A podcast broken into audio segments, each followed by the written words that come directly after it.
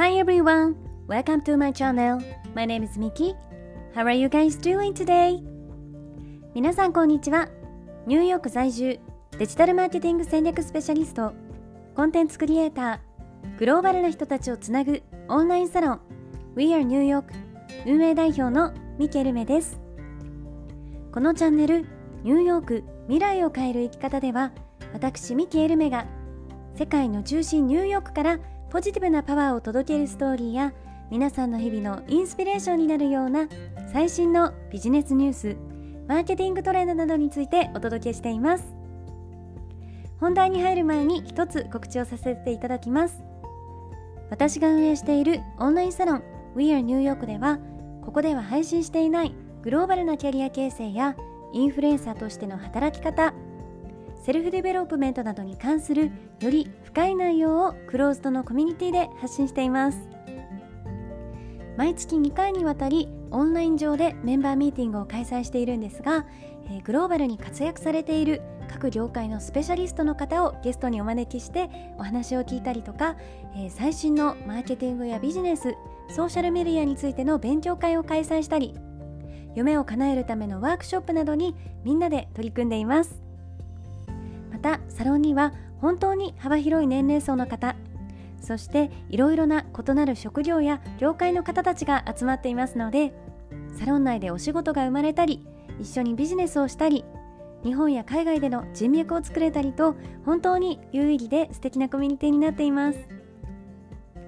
サロンの方ではより私のですねプライベートなお話や海外の最新情報に関する、えー、内容をですねシークレットブログでも配信しています。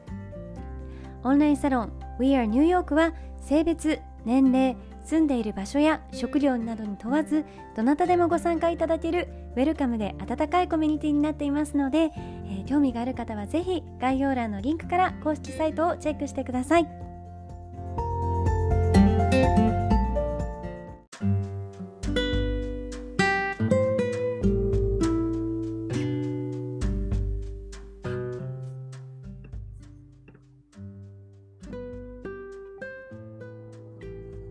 皆さんおはようございます、えー、本日もいかがお過ごしでしょうか？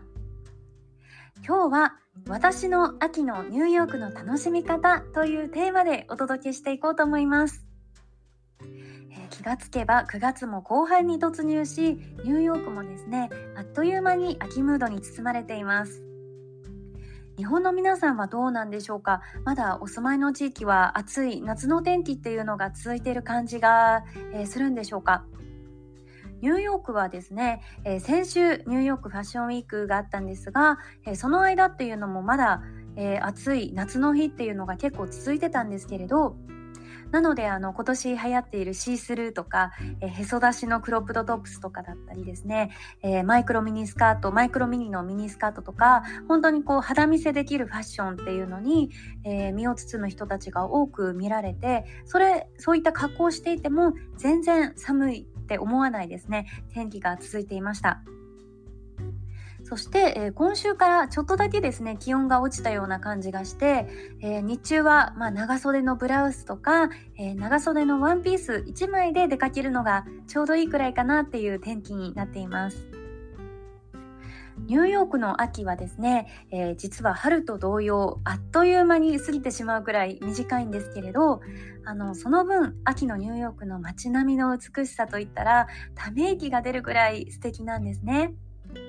なので、えー、秋はファッションだけじゃなくてそんな美しい街並みを楽しめるのもニューヨークの秋の楽しみの一つかなっていうふうに思っています。そんな中でもですね、えー、今日は私の好きなニューヨークの秋の楽しみ方を皆さんとシェアしていこうかなと思います。もし来月にこうご旅行とか、えー、ご出張でニューヨークに来ますという方はですね、ぜひ参考にしてみてください。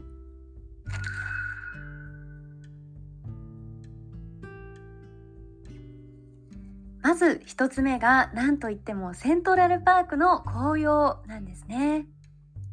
セントラルパークはニューヨークの中でも一番春夏秋冬の四季が感じられる場所なんですが、えー、ニューヨークにとニューヨーカーにとってですねなくてはならない市民の憩いの場と呼ばれていて、えー、前から私の放送を聞いてくださっているリスナーの皆さんだったら、えー、私が今年の春にセントラルパークにお花見に行っていたのを覚えてますでしょうか？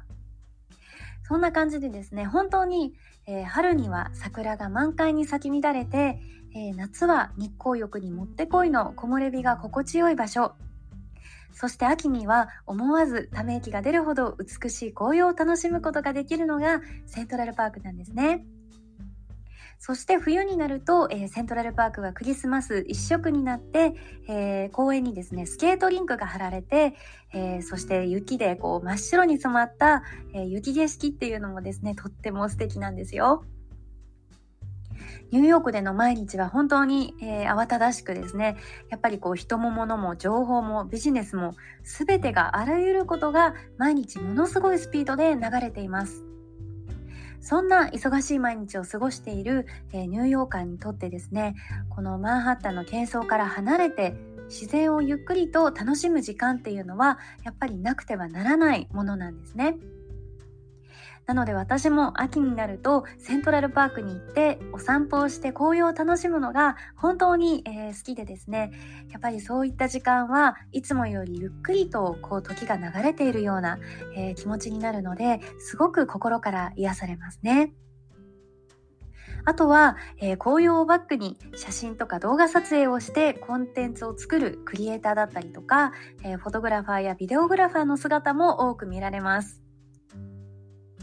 あと10月にはですね、ハロウィン、そして11月にはサンクスギビング、えー、続いてブラックフライデーなど本当に秋のイベントがニューヨークでは盛大に行われます。特に、えー、来月10月に行われるハロウィンはですね、えー、マンハッタンの街中で大きなハロウィンパレードが行われるので、えー、ハロウィンが近づくと至る所でハロウィンパーティーのイベントっていうのが開かれてですね